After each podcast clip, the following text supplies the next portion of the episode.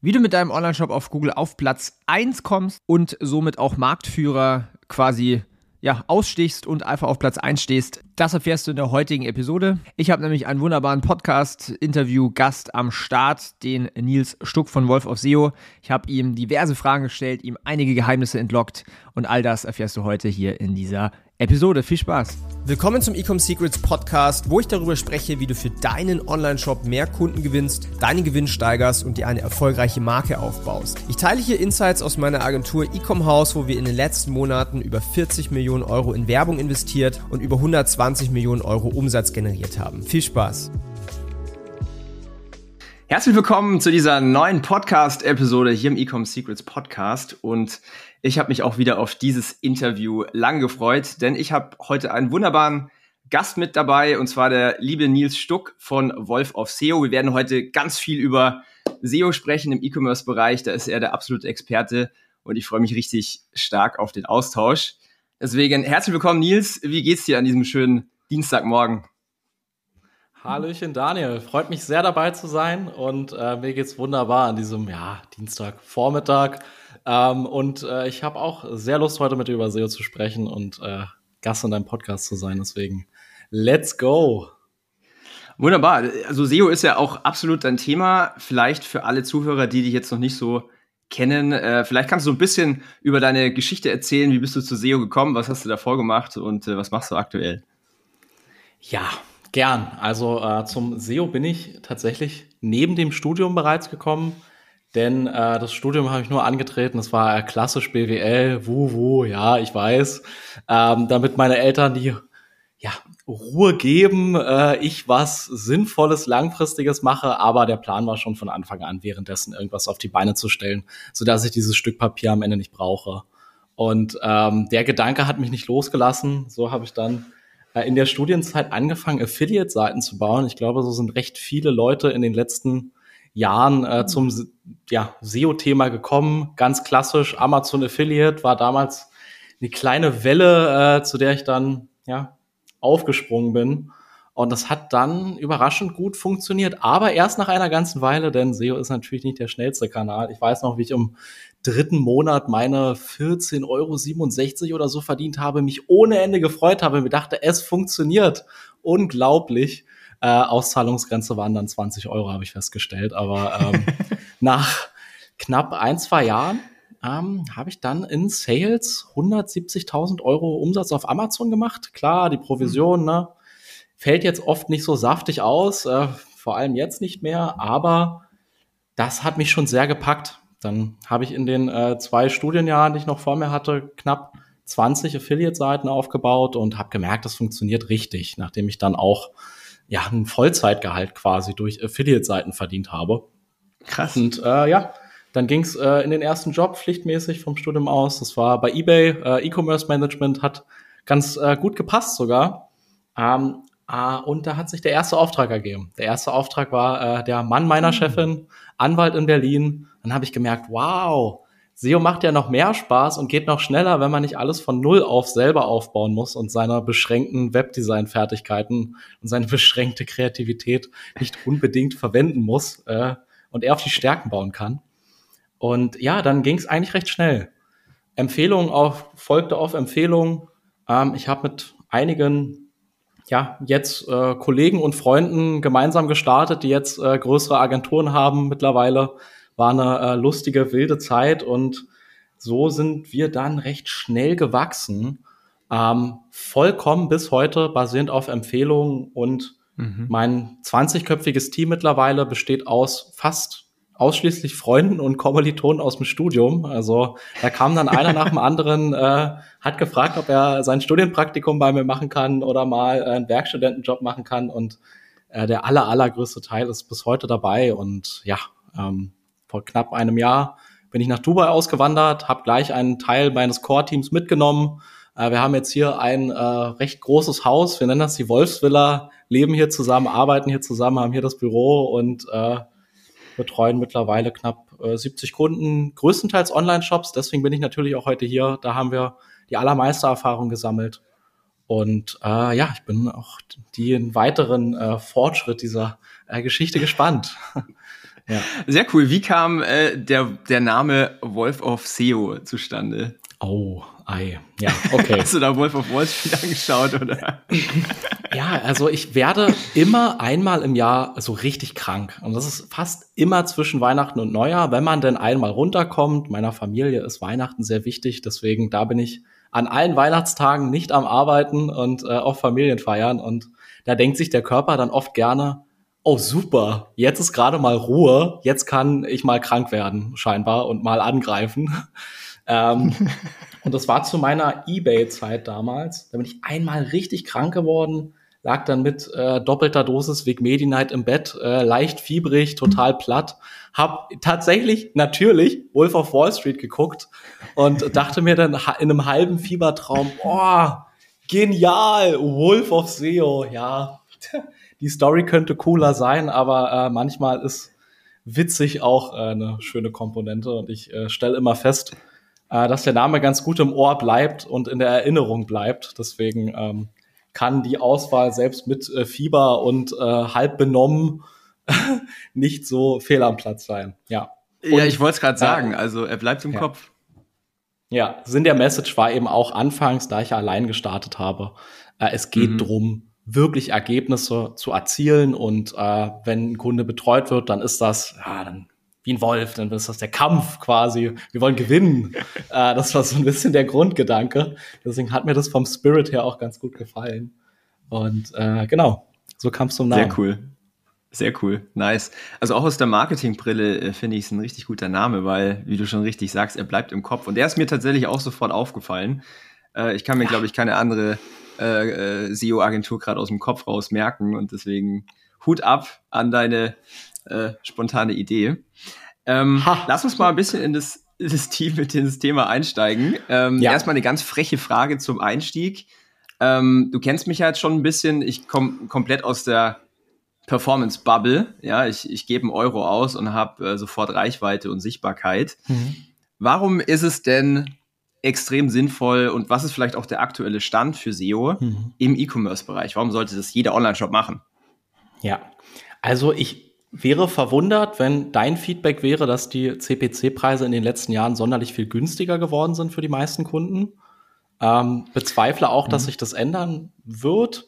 Ähm, wahrscheinlich ist es für das ein oder andere Thema auch mal recht kritisch, wenn einmal äh, der Ad-Account abraucht, aus welchem Grund auch immer, und auf einmal kein Traffic mehr auf die Seite fließt, äh, kaum noch Verkäufe generiert werden und äh, man diesen Ausfall hat. Und ähm, gleichzeitig ähm, ist der SEO-Traffic oft ziemlich qualifiziert, ist nicht sonderlich kalt. Man weiß ja über mhm. welche Keywords die entsprechenden Nutzer kommen. Und mit dem Traffic kann man dann auch äh, an vielen anderen äh, Marketingstellen noch viel anfangen. Deswegen sehe ich, und das ist mir vollkommen bewusst, SEO eher als ein zusätzliches Standbein ähm, zum Performance Marketing. Das Performance Marketing wird für die allermeisten Shops die Cash Cow sein und bleiben. Ähm, aber SEO sehe ich eher als eine Absicherung und ähm, ja, eine nachhaltige Umsatzquelle, die dann in weitere äh, Marketingmaßnahmen, ob es dann Performance ist oder ob es noch äh, drei, vier, fünf andere sind, die sich jetzt langsam äh, ergeben, ähm, dass da entsprechend rein reinvestiert werden kann. Heißt SEO eher mhm. als Ergänzung und Absicherung, äh, je nach Case mehr, aber in den meisten Fällen eher der zweite Kanal nach dem Performance Marketing. Okay. Und ähm, falls wir jetzt hier jemanden dabei haben, der das Wort SEO das allererste Mal hört, wovon ich jetzt nicht ausgehe, aber you never know, ähm, wir sprechen hier über Suchmaschinenoptimierung. Also quasi, ich sag's mal andersrum, es ist wie bezahlte Google-Werbung, nur dass man nicht dafür bezahlen muss. Ist es ungefähr, ja. kann man das so sagen? Ja, Treffer. Ist auch eine der wesentlichen Metriken, an denen äh, wir eben messen, wie sehr sich SEO für einen Shop lohnt. Denn wir können ja ermitteln, über welche Keywords kommen welche Besucher und können dann ermitteln, wie hm. viel hätte der Traffic über Google Ads gekostet. Und äh, wenn der dann eben ja fünfstellig ist, dann ist das für die meisten Kunden schon ein ziemlich guter Deal, sage ich mal. Heißt, es geht dann auch darum, langfristig dafür zu sorgen, dass ähm, man weniger ausgeben muss im Performance Marketing. In dem Fall mhm. natürlich Google Ads. Ja. Mhm. Jetzt habe ich mal eine, eine, ganz spontane Frage direkt rein. Wir kommen gleich noch zu ganz vielen Tipps, die du ähm, den Zuhörern mitgebracht hast. Was mich natürlich interessiert, holt man, also man kennt ja dieses Konzept, man hat einen Online-Shop und dann irgendwie einen Blog, so ein Magazin und holt die Leute eher auf, auf den Blog drauf. Ähm, ich habe dann oft die Erfahrung gemacht, die große Frage ist, wie konvertiert man die Leute dann zum Kunde, ja. dass sie auch meine Produkte kaufen. Ähm, ist das so diese ich sag mal, diese Go-To-Strategie oder gibt es eine bessere Strategie oder eine andere Strategie? Es ist wirklich gut, dass wir darüber sprechen, weil das sehe ich nämlich viel zu oft. Heißt, mhm. wenn man an SEO denkt und jetzt nicht aus dem Bereich direkt kommt, dann ist das oft der erste Gedanke. Content Marketing, Blogbeiträge schreiben ähm, und dann sich wundern, warum der Traffic schlecht konvertiert. Heißt, wir haben hier bei Online-Shops, äh, die ihren Blog pflegen, schon 0, äh, Conversion Rates gesehen und da fragt man sich dann natürlich, äh, bringt mir denn SEO hier überhaupt irgendetwas? Und das kann dann tatsächlich manchmal auch mit Nein beantwortet werden. Heißt, ich würde mhm. jedem empfehlen, nicht mit dem Blog anzufangen, sondern tatsächlich zu überlegen, welchen Business Case habe ich. Wir sind jetzt natürlich äh, viel bei Online-Shops, heißt Produkte und Kategorien. Wenn jemand beispielsweise nach äh, ähm, dem Mahlzeitenersatz sucht und den findet und den kauft, also da ist die Wahrscheinlichkeit viel höher, als wenn er zum Beispiel sucht Abnehmtipps für den Sommer. Äh, so, da, ähm, mhm. das impliziert noch nicht, dass er jetzt diesen Mahlzeitenersatz beispielsweise kaufen möchte, sondern ähm, ja, vielleicht will er nur lesen, ja, erstmal ein bisschen weniger, mach mal ein bisschen mehr Sport, beweg dich ein bisschen mehr. Äh, ah, wow, danke, sehr gut. Äh, und genauso gilt das annähernd für alles andere. Wenn ich jetzt einen Shop, einen Beauty-Shop habe und ähm, ja, äh, was kann ich gegen trockene Haut tun? Und da ist dann ein Tipp eine Feuchtigkeitscreme, aber da sind noch neun andere Tipps. Äh, dann machen die mhm. vielleicht eins der neun andere Dinge und kaufen nicht. Aber wenn ich Feuchtigkeitscreme suche und ich finde eine Feuchtigkeitscreme, dann ist die Wahrscheinlichkeit recht hoch, dass man kauft. Heißt, immer überlegen, woran verdiene ich Geld ähm, und die Leute direkt auf diese Seiten bekommen. In einem Online-Shop sind das Produkte und Kategorien und jeder Seite ein entsprechendes Keyword zu ordnen. Wenn ich jetzt Dienstleister bin, dann sind das meine Leistungen. Dann ähm, mhm. schreibe ich als Steuerberater keine ähm, nicht unbedingt Steuerspartipps, sondern äh, dann suchen Leute nach Lohnbuchhaltung in Berlin oder äh, äh Gewinn- und Verlustrechnung, äh, Jahresabschluss. Mhm. Dann sind das die Dinge, die äh, jemand sucht, um dieses konkrete Problem zu lösen und gegebenenfalls diese Dienstleistung zu beauftragen. Äh, genau. Mhm. Heißt, okay, ich würde immer mhm. damit anfangen und dann, ähm, wenn ich diese Dinge abgearbeitet habe für meine ganze Seite, für meinen ganzen Shop mit allen wesentlichen Keywords, dann zum informativen Content übergehen. Und da ist ja auch nochmal die Unterscheidung äh, Conversion nah, wenn es zum Beispiel um einen konkreten Painpoint, um ein konkretes Problem mhm. geht, äh, wenn du weißt, au, die Person, da ist es, da ist es dringend. Ähm, oder es ist so ein hochallgemeines Thema. Äh, nehmen wir mal irgendwelche Fashion-Trends und dann verkaufst du coole Sonnenbrillen. Dann äh, sind die Leute jetzt vielleicht nicht an coolen Sonnenbrillen super interessiert, sondern an äh, den anderen Tipps gegebenenfalls. Das ist nicht nah am Painpoint. Mhm.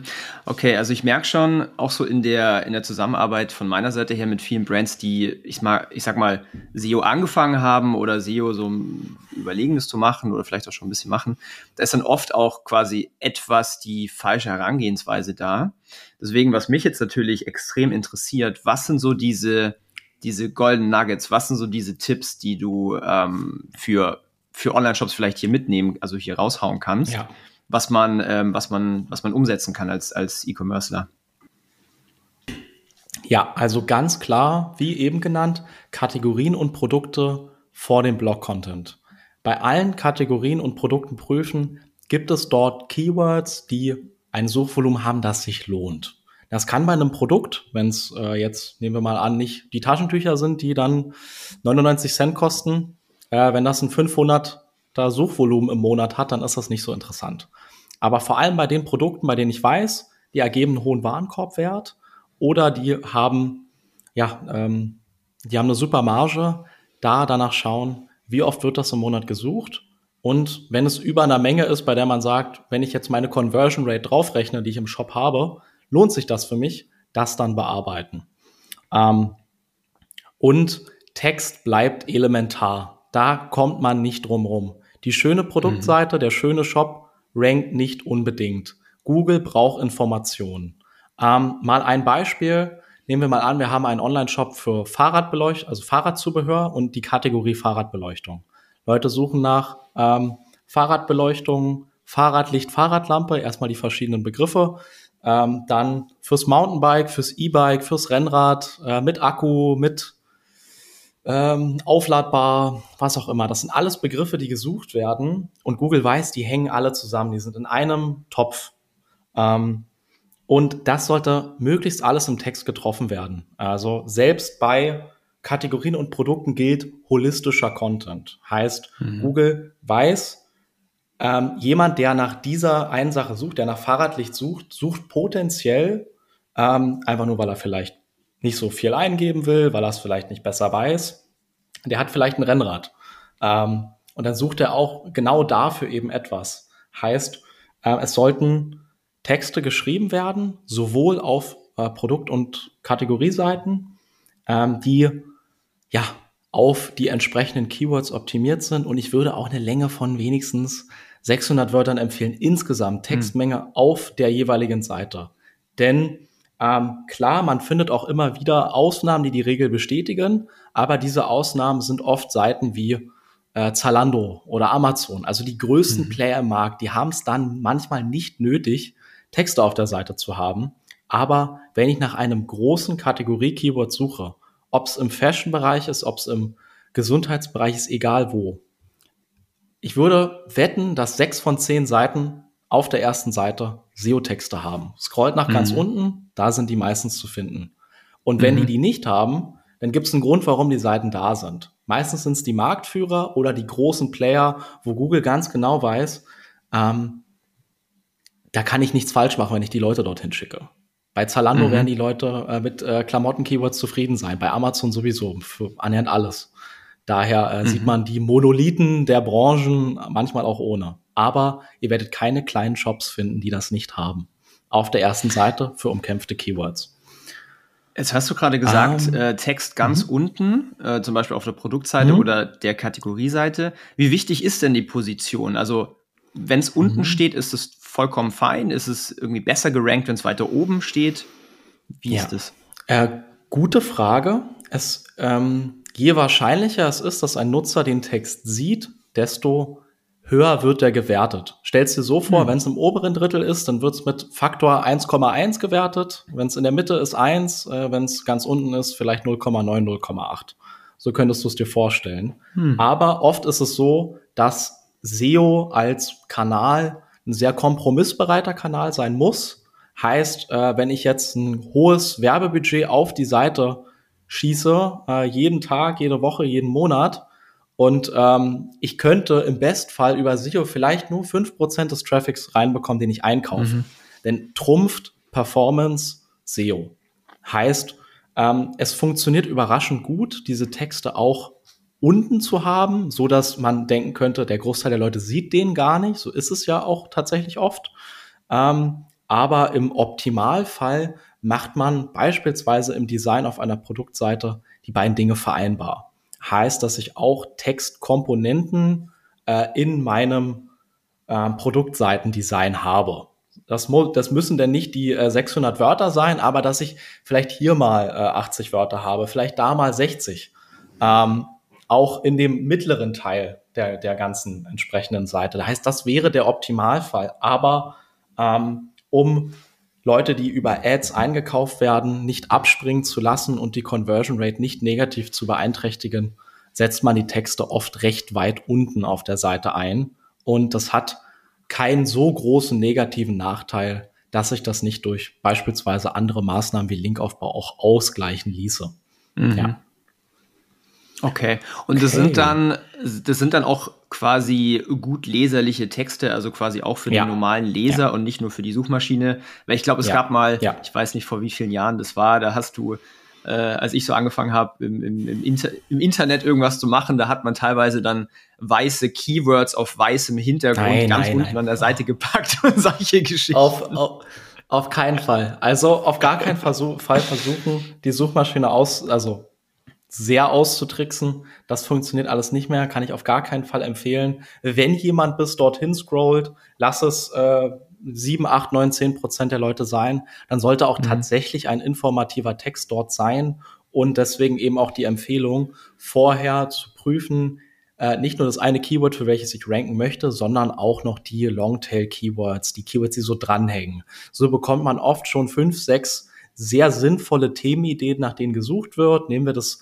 Fahrradlichtbeispiel. Dann äh, kann ich drüber sprechen, worauf man achten sollte, bei, wenn ich ein Rennrad habe und dafür ein Licht kaufe, wenn ich ein Mountainbike habe. Ähm, heißt, man kann auch tatsächlich eben auf diese Dinge eingehen, die gesucht werden.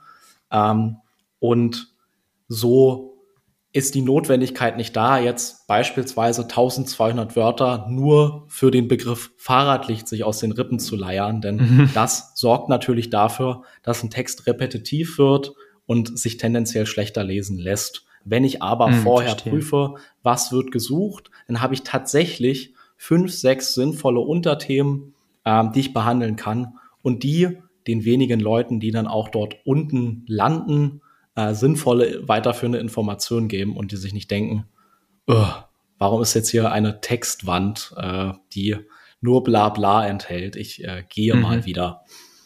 Genau. Okay, verstanden. Okay. Das heißt, so der erste wichtige Tipp ist, ähm, dass Text elementar ist. Ja. Ähm, ja. Ich bin auch ein großer äh, Fan von, von Text, aber halt eher in Verkaufstextform.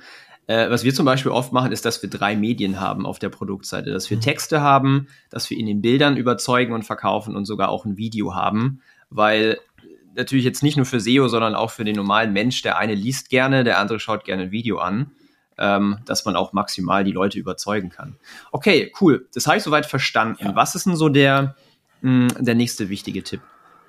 Ja, genau. Also, wenn möglich, falls das jetzt jemand hört, der noch am Anfang steht, SEO sollte am besten von Anfang an mit einfließen, in der Struktur beachtet werden.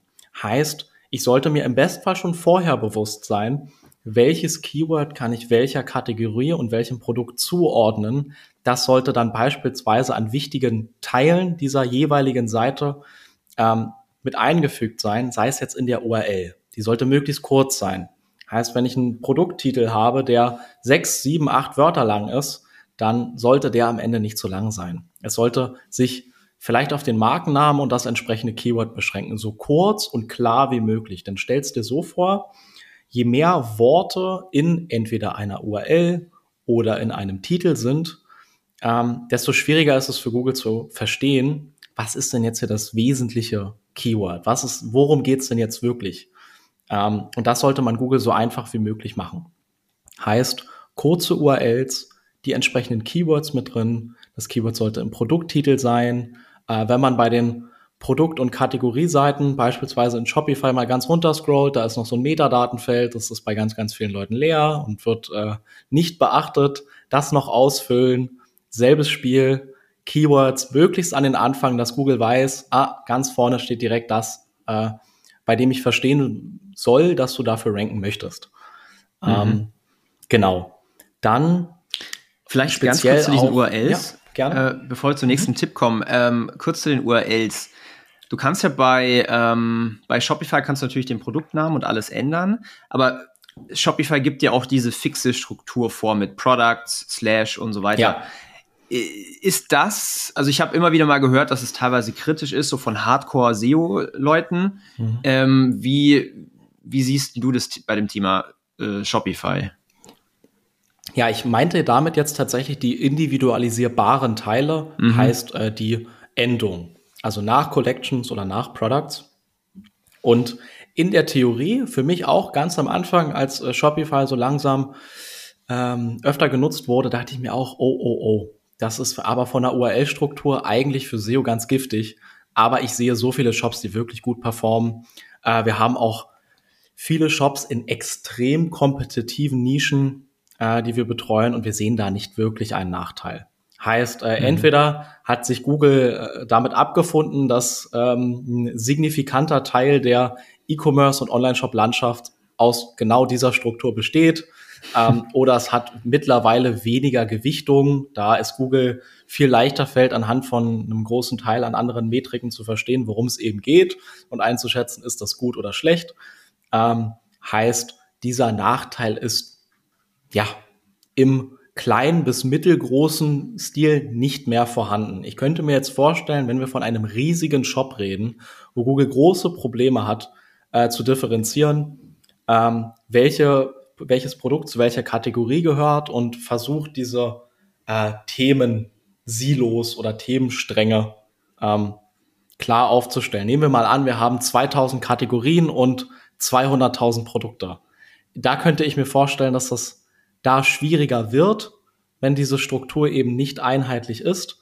Ähm, aber ich kann da auf jeden Fall entschärfend äh, bestärken, mhm. dass das, dass wir keinen negativen Einfluss dadurch gesehen haben bei den Projekten, die wir betreuen. Alright, gut zu hören, super cool. Okay. Ja, genau. Ähm, eins der wesentlichen Dinge auch noch, ähm, die ich oft sehe, vor allem bei Shopify Shops, ist PageSpeed und Core Web Vitals, mhm. also die entsprechende Performance. Ähm, und ich würde sagen, der Durchschnitt aller Shopify Stores, die wir uns angeschaut haben, und das werden über 300 sein, liegt im roten Bereich, heißt im unteren Drittel der Performance. Es wird ein Standard-Theme benutzt, dann wird ein Page-Builder drauf installiert und ähm, die Seite ist dann sehr schwer, lädt schlecht, äh, hat schlechte Performance-Metriken und ist dort im roten Bereich. Da würde ich empfehlen, ähm, gerade weil die Aufmerksamkeitsspanne der Nutzer langsam unter Goldfischlevel sinkt, ähm, hm. Das mit zu bedenken, wenn möglich. Wenn möglich auch direkt am Anfang. Heißt, gegebenenfalls äh, aufs 2.0er Theme upgraden, kein Page Builder benutzen, wenn es nicht unbedingt notwendig ist, und ähm, es vor allem auch bei Apps und Plugins nicht zu übertreiben. Heißt, man muss nicht alles antesten, ähm, ähm, denn selbst wenn man es entsprechend deinstalliert, bleibt da oft ja Code übrig, der geladen werden muss. Genauso sehe ich viele Shops, die nicht zwei, drei Tracking-Tools haben oder Pixel oder äh, JavaScripte, sondern 10, 15 äh, mhm. wovon wahrscheinlich hauptsächlich auch zwei oder drei genutzt werden, aber es wird alles noch mitgeladen. Ähm, das kann eine Seite schon sehr, sehr heavy machen. Und vielleicht auch zum Thema Videos mit drin.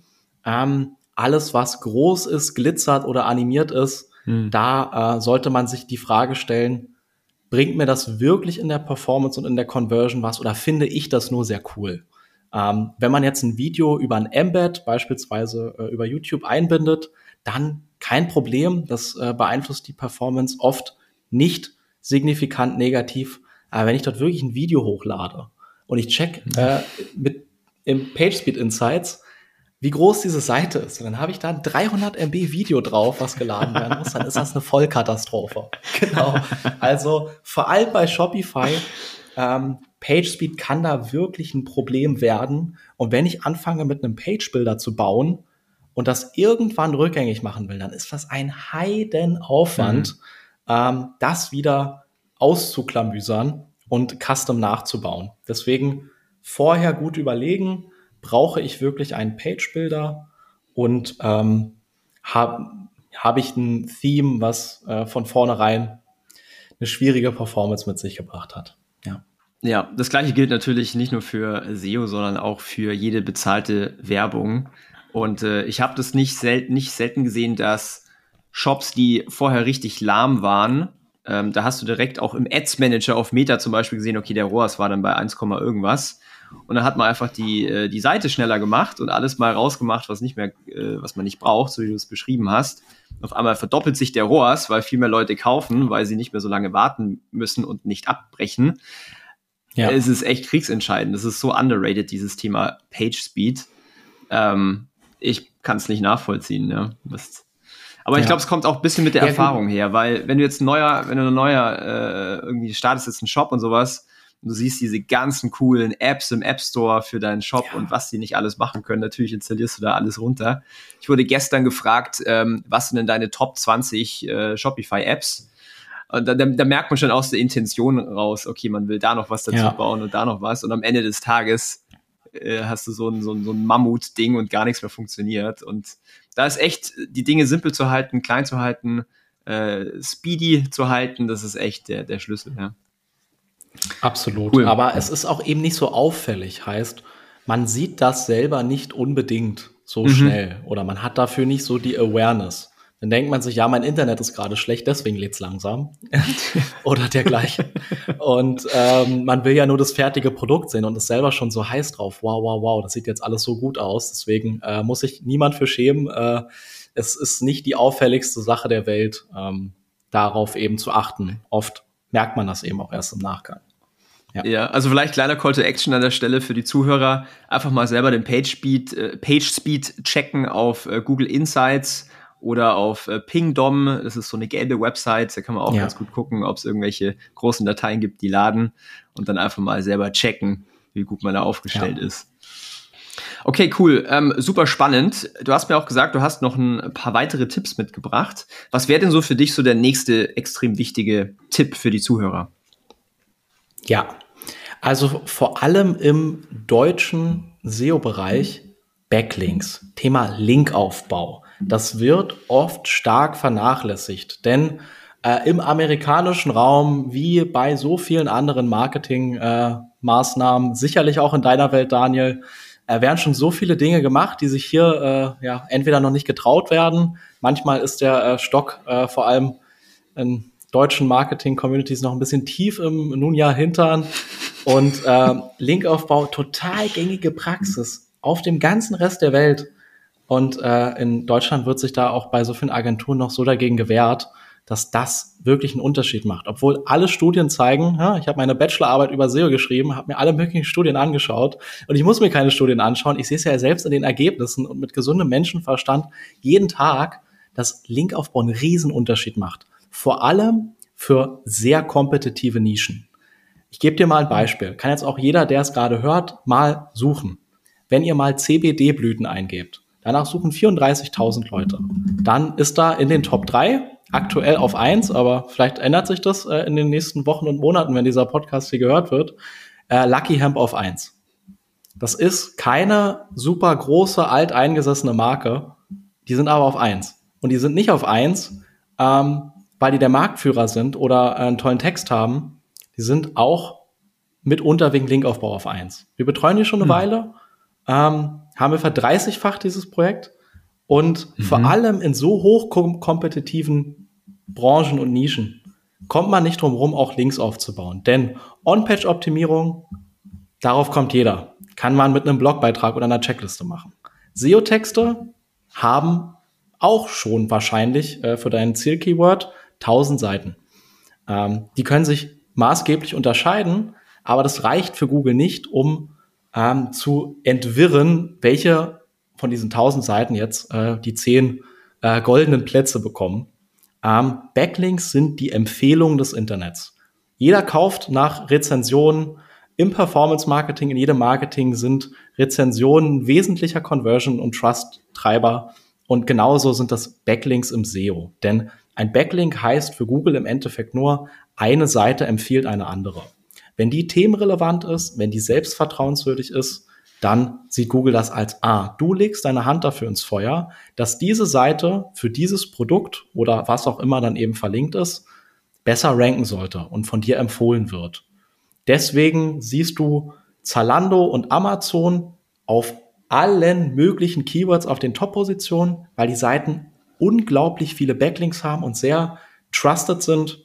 Und äh, das ist die Möglichkeit, um auch als Startup, auch als kleinerer, mittlerer Shop gegen die Marktführer zu bestehen. So rankt Snox über Zalando, Löwenanteil über Froster und äh, Lucky Hemp über den großen mhm. gefundeten äh, CBD-Companies und äh, gegebenenfalls auch dein eigener Shop über den Marktführer. Ja. Mhm. Mhm. Ganz Können wir da ganz kurz ein bisschen tiefer reingehen? Wie, wie geht man da vor? Kauft man die ein? Ähm, schreibt man da andere Webseiten an? Also ein bisschen so wie Influencer-Marketing, dass man da Kontakt aufnimmt ja. und dann einen Deal verhandelt? Oder wie geht das? Ja, also ich würde in jedem Fall dazu raten, soll jetzt keine Eigenwerbung sein, aber sich für das Thema auch jemanden dazu zu holen, der da Ahnung hat. Denn ähm, bei Backlinks, wenn ich jetzt eingebe, Backlinks kaufen, dann lande ich eventuell auf Fiverr und dann denke ich mir, wow, eine Million Backlinks für hm. 5 Euro äh, von äh, Rajesh Gundrapalli, äh, Joke, ähm, ist keine gute Idee. Äh, denn diese Backlinks können auch schaden, wenn die falsch gesetzt sind. Die sollten themenrelevant sein, die mhm. sollten von möglichst starken und vertrauenswürdigen Seiten sein. Ähm, und da kann man sich auch eine Abstrafung einholen, denn Google weiß, dass Backlinks einen riesigen Einfluss auf das Ranking und den Algorithmus haben. Deswegen rät Google davon ab, weil Google nicht möchte, dass ähm, ja das eben zu, zum eigenen Vorteil genutzt wird. Heißt, mhm. Backlinks sollten möglichst natürlich wirken und sein, sodass die Unterscheidung für Google sehr schwer ist. Und ähm, empfehlen kann ich ähm, Outreach. Also heißt, wenn ich ein Produkt habe, ich kenne meine Zielgruppe, vielleicht gibt's da äh, also übergeordnete Zielgruppe. Nehmen wir mal an, ich verkaufe Nahrungsergänzungsmittel, dann sind alle Seiten, die sich mit dem Thema Gesundheit, Fitness, Muskelaufbau, Abnehmen, mit solchen Themen beschäftigen, für mich erstmal interessant. Weil das wären alles Seiten, bei denen Google sagt, ja, total sinnvoll, dass diese Seite deine Produkte empfiehlt. Wenn es jetzt äh, der lokale ähm, Kfz-Betrieb ist, dann ist es vielleicht nicht so sinnvoll. Dann fragt sich Google, hä, was soll denn das jetzt? Mhm. Ähm, heißt beispielsweise Outreach, hey, wollt ihr mal unsere Produkte testen oder äh, wollt ihr unsere Produkte testen und kriegt noch einen kleinen Obolus? Ähm, oder könnt noch was irgendwie, wenn es ein Influencer ist oder jemand, eine Seite ist, die Reach hat, hier sind noch fünf Produkte, die ihr noch als Giveaway irgendwie verteilen könnt. Beispielsweise so etwas, wenn dafür gesorgt wird, dass am Ende ein Artikel darüber geschrieben wird, aber ähm, man kann natürlich auch Links einkaufen. Ähm, mhm. Dabei ähm, würde ich vorsichtig sein, denn ähm, jeder weiß, dass eine schöne Seite, ähm, die gut aussieht, äh, potenziell Links verkaufen könnte und damit viel Geld verdienen könnte, da unterscheidet sich wirklich sehr, sehr stark, äh, wie viel eine Seite wirklich wert ist. Heißt, es gibt viele schöne Seiten, die aber von den Metriken her total schwach sind und dann absurde Preise verlangen. Und genau dafür sollte man sich für den Linkaufbau äh, jemanden mit ins Boot holen, der da Erfahrung hat. Der mhm. erkennt nämlich, was sind gute Deals, was sind schlechte Deals, auch im Outreach. Es gibt in Deutschland ein Wort, das gibt es nirgendwo anders auf der Welt und das heißt Link Guides, denn niemand schenkt dir irgendwas, niemand schenkt dir einen Backlink. Äh, Leute wollen einen Gegenwert dafür oder tendenziell sogar noch lieber Geld. Ähm, wenn man mhm. in seiner eigenen Nische bleibt, dann kann das dafür äh, sorgen, dass die Leute auch tatsächlich mal äh, die Produkte probieren wollen und da gerne einen Artikel drüber schreiben. Aber oft geht das mit einer äh, Geldleistung zusätzlich einher. Ähm, es sei denn, man hat jetzt natürlich sehr teure und hochwertige Produkte. Wenn ich jetzt ähm, Küchengeräte verkaufe, dann ist der Produktwert allein schon äh, hoch mhm. genug, sodass Leute sagen, naja, da brauche ich jetzt nicht noch äh, eine entsprechende Zahlung. Ähm, aber ähm, oft bekommt man ja auch als Shop selber Mails äh, von Leuten, die Outreach äh, betreiben, im Sinne von, wir würden über euch einen Artikel schreiben, hier könnt ihr einkaufen, Betrag X keine Werbekennzeichnung, mhm. Do-Follow. Äh, ganz wichtig, ähm, Do-Follow-Links bringen tatsächlich äh, sogenannten Link-Juice und damit auch äh, Ranking-Verbesserungen mhm. in der Regel. Wenn ein Link mhm. No-Follow ist, dann sieht der schön aus und ist vorhanden, aber No-Follow bedeutet, Google ignoriert, also soll diesen Link ignorieren. Google ähm, beim Prüfen der Seite sieht den Link zwar trotzdem, aber nimmt diesen Befehl an, zu sagen, ich empfehle diese Seite hier nicht. Der Link ist jetzt da, weil er da sein muss. Die haben hier zum Beispiel Affiliate-Links eingekauft oder mhm. äh, das Werbebanner an der Seite, was dann von, was dann eingespielt wird. Aber ich persönlich lege nicht meine Hand dafür ins Feuer, dass diese Seite hier äh, großartig ist. Ähm, und genau diesen Effekt sollte das haben. Und beim Linkaufbau sollte man auch zwei Dinge beachten. Einerseits äh, Themenrelevanz. Heißt, stellt mhm. sie wie eine Waage vor. Ich habe auf der einen Seite die Themenrelevanz. Wenn ähm, das Thema der Seite, bei der ich von der ich einen Link bekomme, passt wie äh, die Faust aufs Auge, dann muss die Seite nicht so stark sein. Wenn das Thema aber schon etwas weiter weg ist, dann sollte die Seite zumindest stark sein. Im Bestfall ist beides äh, vorhanden. Heißt, die Seite ist stark und passt thematisch auch noch richtig gut. Aber äh, Stärke gleicht fehlende Themenrelevanz aus und Themenrelevanz gleicht fehlende Stärke aus. Mhm. Dennoch sollte der Großteil der Seiten themenrelevant sein, sodass Google äh, sich nicht fragen muss, warum verlinken denn jetzt hier völlig bezuglos andere Seiten zu dir, die eigentlich überhaupt nichts mit dir und deiner Branche zu tun haben. Mhm. Hm. Ja. Super interessant. Ich habe witzigerweise viele ähm, Überschneidungen gerade rausgehört äh, zum Influencer-Marketing. Also mhm. auch das Thema Outreach und einfach in Kontakt treten. Ich habe zum Beispiel die Erfahrung gemacht, dass auch viele Brands, ähm, ich sage jetzt einfach mal ganz provokativ, zu faul sind für diese manuelle Arbeit. Vielleicht ist ja. es ja auch ähnlich bei diesem Backlinks-Thema. Ich weiß es ja nicht. Ähm, aber ja, was, was ist so für dich der Grund, warum es in Deutschland nicht so und die Leute da so einen Stock im Arsch haben? Ja, ähm, weil Google halt sagt, dass äh, Linkaufbau abgestraft werden kann. Heißt, dass ah, okay. Google direkt auch sagt, macht das nicht. Aber äh, Google sagt auch, ihr müsst das nicht machen, wenn eure Seite gut ist, dann wird ohnehin dorthin verlinkt. Aber hm. ich weiß nicht, ob das irgendwann wirklich mal so war. Äh, heißt, äh, vor allem in der Vergangenheit haben halt ähm, SEOs und Marketer auf alle möglichen Art und, Arten und Weisen versucht, diesen ähm, Effekt von Backlinks und damals dem PageRank auszunutzen. Heißt, da sind Leute schon wirklich unglaublich kreativ geworden, um Google da an der Nase rumzuführen. Und ähm, dann hat Google quasi gesagt, um Leute abzuschrecken, ähm, wir hauen euch jetzt auf die Finger, wenn ihr das tut. Deswegen tut das nicht mehr. Das hat auf der ganzen Welt nirgends funktioniert, aber in Deutschland.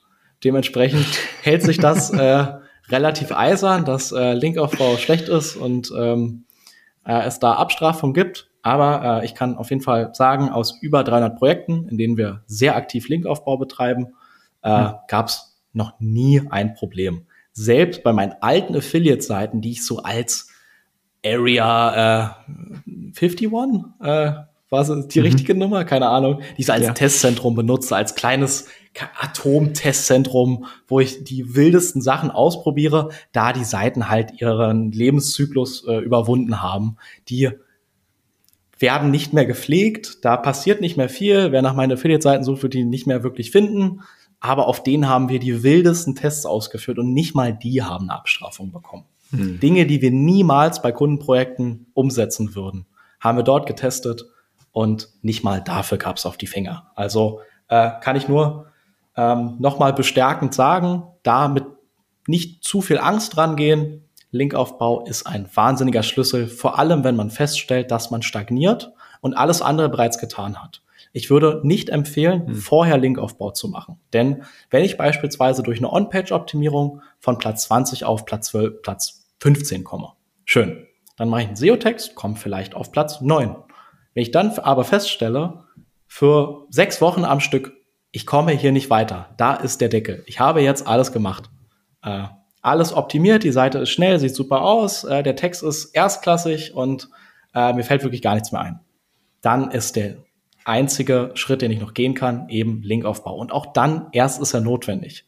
Denn alles, was ich ohne Linkaufbau schaffen kann, sollte ich vorher schaffen. Denn unter allen Maßnahmen ist Linkaufbau am teuersten.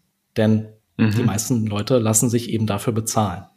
Heißt, ganz am Ende kommt der größte Kostenpunkt, die letzten Positionen noch gut zu machen und vor allem die großen kompetitiven Keywords in die Spitzenposition zu tragen.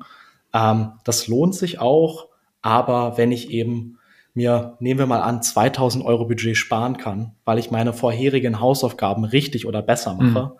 dann habe ich mir 2000 Euro gespart. So, das äh, empfehle ich jedem. Heißt als letzte Maßnahme Linkaufbau. Ich meine, aber die letzte, also die, die, die, die Frage, die dann berechtigt ist, ist, wenn du jetzt auf Platz, also was ist quasi der Unterschied, wenn du jetzt gerade auf Platz 7 stehst versus du kommst dadurch auf Platz 1? Weil du bekommst ja dann so viel mehr signifikanten Traffic und respektive dann auch Umsatz, oder? Ja, also nehmen wir mal an, ich habe ähm, 20 Produkte und ich mache alle kosteneffizienten normalen Basic SEO-Maßnahmen bei denen. Ein Keyword schafft es vielleicht auf 7, eins auf 5, eins nur auf 27, eins nur auf 50. Ich kann, wenn ich vorher alles gemacht habe, auswählen, wo brauche ich wahrscheinlich am wenigsten Zeit und es kostet mich am wenigsten auf diese Position zu kommen. In einer Welt, in der ich unlimitiert Budget habe, ist das auch egal. Da kann ich alles äh, auch jederzeit mit Linkaufbau bespielen. Wenn es jetzt aber um eine gewisse Kosteneffizienz geht, würde ich empfehlen, vorher zu alles äh, für die wesentlichen Produkte zu machen, zu sehen, wo ergeben sich Low-Hanging Fruits. Wo ist der Weg nicht mehr weit? Denn um auf mhm. Position 20 äh, zu 1 zu kommen, brauche ich mehr Linkaufbau, als wenn ich auf Position 5, 6, 7 bin. Heißt, wenn ich eigentlich schon äh, kurz davor bin, äh, in den Top 3 anzuklopfen und äh, mir da die Bronze, Silber oder Goldmedaille abzuholen. Ähm, genau. Daher, es macht immer Sinn, rein aus Kosteneffizienz, aber vor allem, äh, wenn ich vorher schon die wichtigsten Dinge erledigt habe und sehe, ähm, hier kann ich mit recht wenig Aufwand in recht überschaubarer Zeit in die Top-Position mhm. kommen. Super spannendes Thema. Okay, ähm, ich schaue ein bisschen auf die Uhr. Wir sind langsam ja. am Ende. Ich will aber noch absolut, ich will noch unbedingt ein wichtiges Thema mit reinbringen, weil es gerade einfach äh, thematisch ganz gut äh, passt zum aktuellen Trend mit AI. Ähm, ja. So das Thema AI geschriebenen Content. Ich habe zum Beispiel auch gesehen, dass ähm, Spotify so ein neues Feature ausrollt, wo man auch so die Beschreibung, also Produktbeschreibungstexte mit AI schreiben lassen kann, solche Geschichten. Kannst du da mal äh, kurz und prägnant so deine Gedanken und deine Erfahrungen teilen? Ja, also die AI-Trommel wurde jetzt so äh, gerührt die letzten Wochen. Es ist unglaublich, egal wo man hinschaut, man wird mit diesem Thema konfrontiert. Ähm, von uns findet man dort nicht so viel, denn wir wollten erstmal in äh, der Stille testen, haben selber viel getestet, eigene Tools äh, mit Anbindung an die AI-Tools gebaut, viele Texte erstellt, viele unterschiedliche äh, Arten von Texten erstellt. Wir haben wirklich viel damit gemacht und haben selbst 200 AI-Content Pieces veröffentlicht. Und von diesen Content Pieces haben vielleicht 10 bis 15 überhaupt performt. Heißt, ich bin wirklich mhm. überrascht, rein für SEO. Also ich beschränke mich jetzt in der ersten Einschätzung erstmal nur auf SEO. Ähm, wie entweder gut Google schon darin ist, das zu unterscheiden, oder wie sehr Google auf die Bremse getreten hat, ähm, nachdem die AI-Alarmglocke äh, angegangen ist. Heißt, ich sehe, dass die Seiten von Google viel langsamer indexiert werden. Indexiert heißt, dass Google die findet, für gut genug befindet, ähm, die in irgendwo in den Suchergebnissen anzuzeigen. Das hat jetzt knapp fünf Wochen gedauert bei einigen äh, Content Pieces, die wir veröffentlicht haben. Und nur wirklich wenige davon ranken gut. Ähm, und ich kann euch versichern, die Content Pieces sind gut, die sind lang, die sind optimiert. Wir haben viel aus diesen äh, Tools und Prompts rausgeholt und da lange dran optimiert. Also das hat mir äh, hm. ja äh, vier Wochen an Nachtschichten bereitet, weil es so faszinierend war. Ähm, und es ist auch extrem beeindruckend. Aber ich habe das Gefühl, der Fuß ist dort ganz stark auf der Bremse und es ist schon gut möglich äh, für Google zu erkennen, was ist AI generated und was nicht. Ähm, daher muss ich zu diesem Test noch sagen, bis jetzt ernüchternd, aber ich sehe eben auch, dass jetzt Tag für Tag mehr von den Seiten eben gefunden und gerankt werden. Heißt, da wird ein Update mal äh, zu spannend werden, mhm. wenn noch etwas Zeit vergangen ist, denn die Google-Welt dreht sich langsam. Ähm, und ich würde sagen, dieser Test ist jetzt noch nicht final äh, zu beurteilen, aber es sieht eher ernüchternd als äh, exciting aus. Was nicht mhm. heißen soll, dass vor allem mit den richtigen Eingaben, ich sehe auf LinkedIn und auch überall sonst diese Hype-Kurve oh mein Gott, es gibt etwas Neues, es wird die Welt verändern. Oh mein Gott. Ähm, dann werden, ja, stupide, einfache Anfragen gestellt und die Erwartungshaltung ist unglaublich groß. Heißt, ich denke nicht wirklich darüber nach, was ich dort eingebe, was das Tool entsprechend machen und liefern soll und erwarte mir ein unglaubliches Meisterwerk. Das passiert hm. nicht.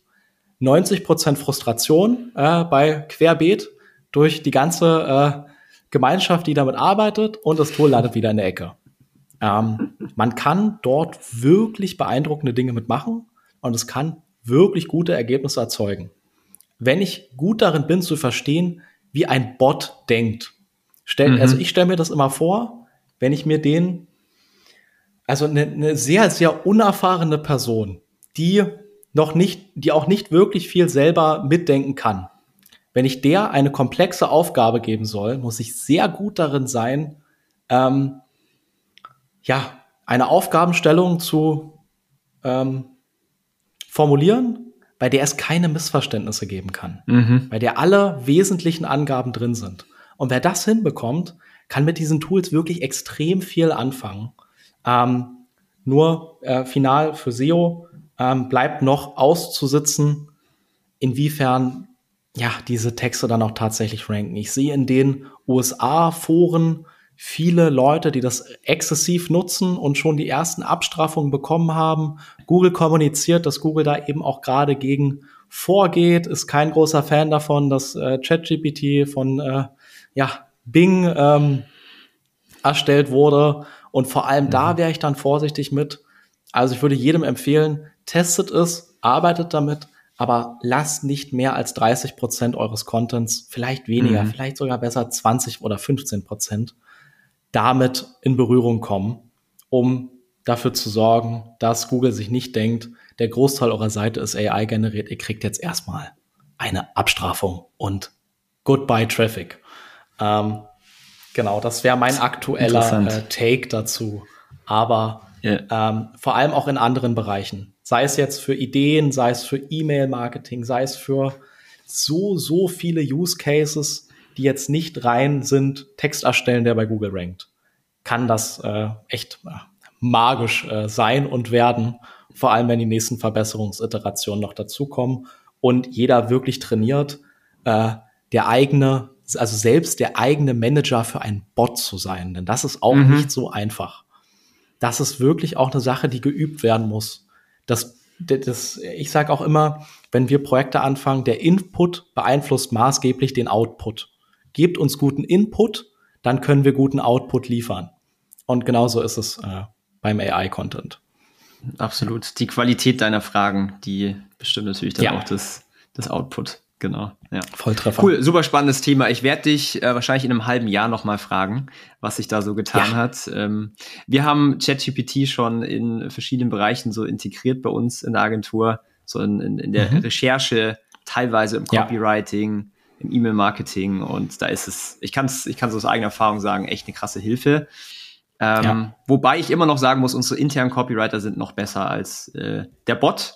Aber vielleicht ändert sich das irgendwann, wer weiß. Mal schauen. Ja, ab, absolut auch mein Eindruck. Also ähm, es ist vor allem für so mühsame äh, Teile hm. des äh, Schreibens, ob es jetzt mal ein Outline ist, ob es mal die Erstellung von einer Tabelle ist, ob es äh, eine Liste an Tipps und Stichpunkten ist, dafür eignet sich das Tool super, um das als Grundlage zu nutzen, noch besser auszuformulieren, noch etwas lebhafter zu gestalten, denn es ist schon eben recht kalt.